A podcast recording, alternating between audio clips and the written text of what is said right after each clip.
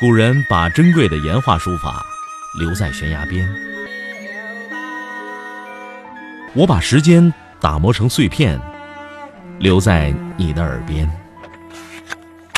拿铁磨牙时刻。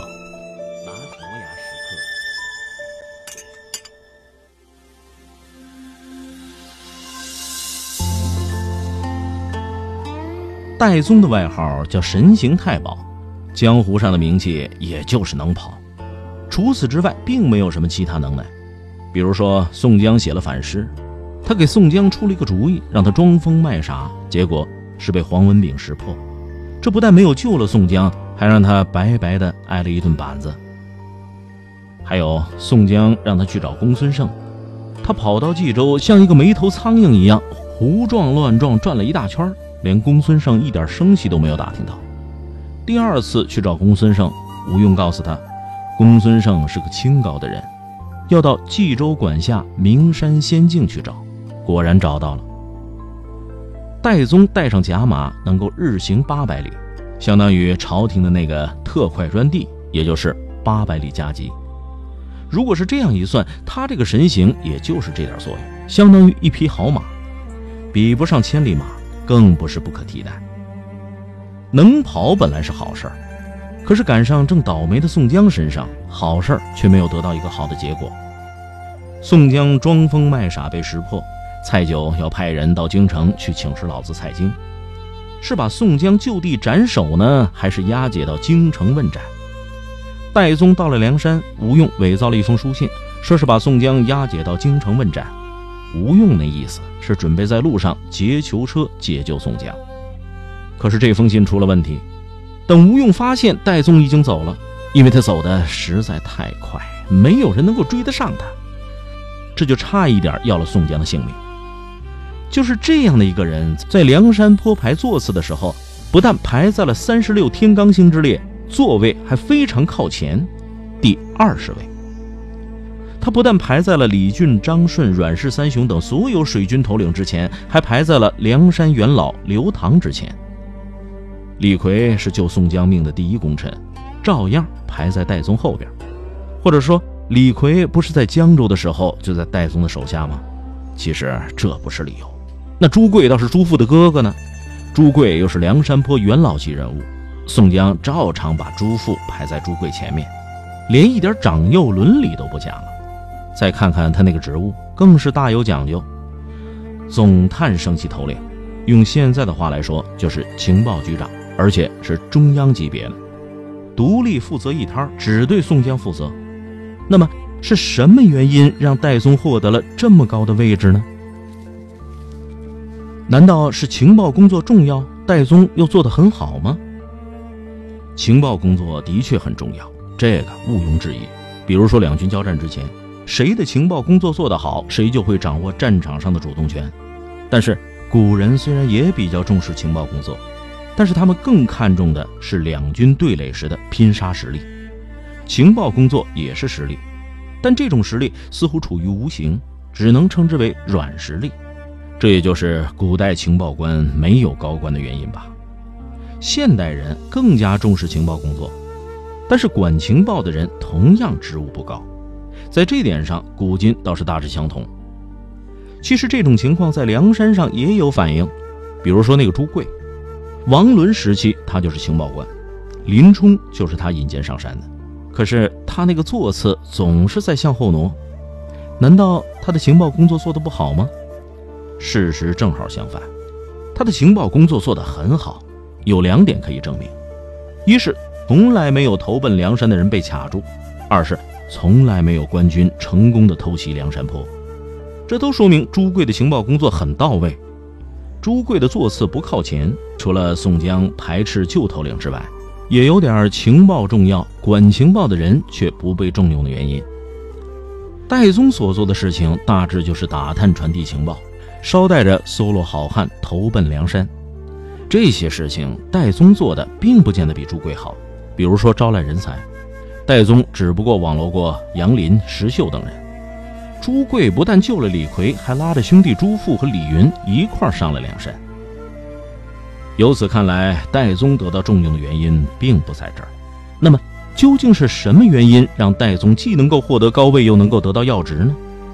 要想搞清楚这个问题，还是要回到江州牢房去看看。宋江在江州牢房里过得很惬意，住了半月之间，满营里没有一个不喜欢他的。原因就是宋江身边有的是金银财宝。宋江确实出手大方，《水浒传》里的原话是这么说的：差伯到单身房里送了十两银子与他。管营处又自加倍送十两，并人事。营里管事的人，并使唤的军舰等，都送些银两与他们买茶吃。林冲进牢房的时候，给差伯的是五两，给管营的是十两。差伯昧下了五两，只给管营五两，一百杀威棒同样免了。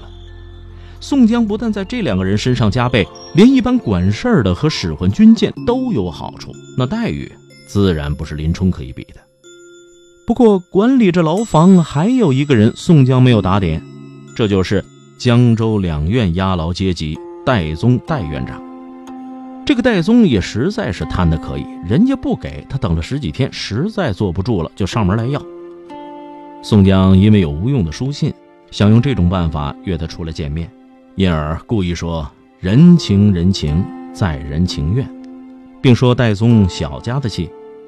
戴宗要不着银子，还被人奚落了一番，更加恼怒，因此上来就杀财贼配军的骂个不停，并要打宋江一百训棍。营里这些人都得了宋江的好处，一哄而散。戴宗就自己拿起训棍来打。在他看来，宋江这种人就是他手里的行货，轻声咳嗽就是罪过。如果想结果了宋江，就跟打死了一只苍蝇没什么区别。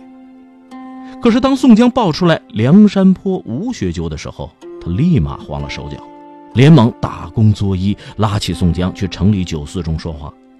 在酒楼里，戴宗不但一个劲儿的给宋江赔不是，还望着宋江辩败，这就是让人费解的事情了。宋江毕竟是罪犯，一个罪犯能够受到一个管罪犯的长官下拜，这难道不是奇闻吗？是宋江的名声太大，让戴宗感觉到如雷贯耳吗？这似乎不能让人相信。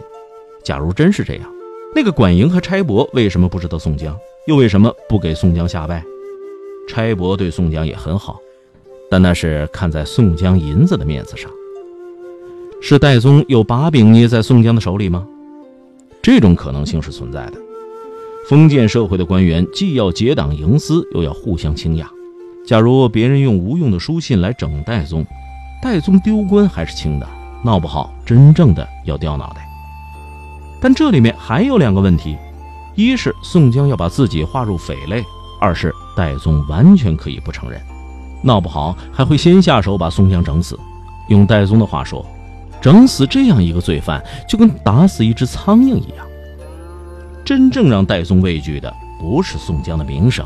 而是宋江强大的势力背景，他能够把知寨刘高杀死，把秦明算计，整治一个戴宗当然不在话下。戴宗应该知道，宋江这个罪犯有一个强大的靠山——梁山坡。戴宗要是敢对宋江不利，梁山上的强人随时都会要了他的脑袋。正因为如此，戴宗才选择了拥戴宋江。戴宗自从和宋江见面开始，除了自称兄弟，从此自始至终就甘愿居于宋江之下，供其虚实。